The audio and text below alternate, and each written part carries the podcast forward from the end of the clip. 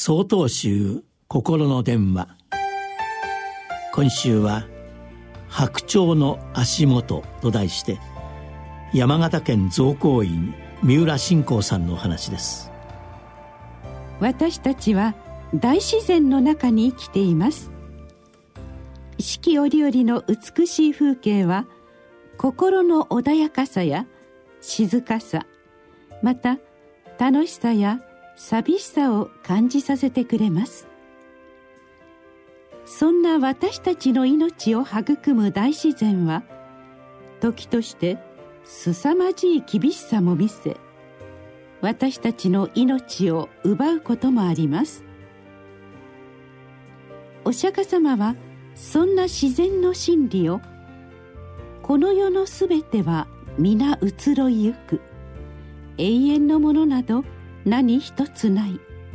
それはごく自然なことと示されだからこそほんの一瞬もおろそかにせずに教えに従って励み精進しなさいと導きました。このお釈迦様の見教えをいただいていながら本当の意味で分かっていないそんな自分自身に気づきます。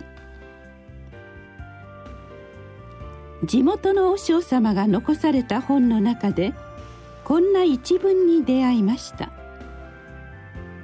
北国からやってきた白鳥たちが冷たい川面で元気に泳ぎ回っています。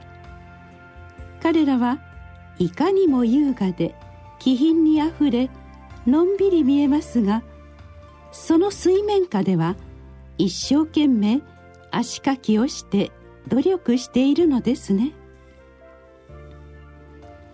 何気ない短い文章ですが私はとても強い思いを感じるのです。何度も読み返しているうちに一生懸命足かきをして努力している。この一文から離れられなくなりました。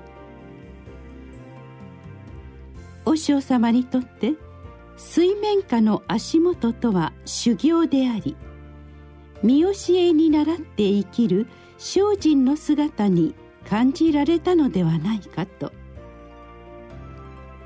私は急に自分の日常が恥ずかしくなってきました。私たちの命は生と死が共にある大自然の一部であり皆誰しもが死に向かって生きている。このことを忘れてはなりませんよ。そう言われているかのように思ったからです。なさねばならないことを一日一日しっかりとあの白鳥の足かきのように過ごしていかなければ。そう自分を戒めるのです。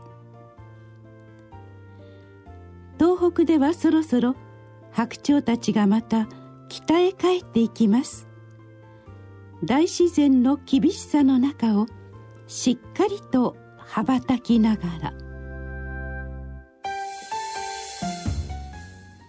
3月12日よりお話が変わります。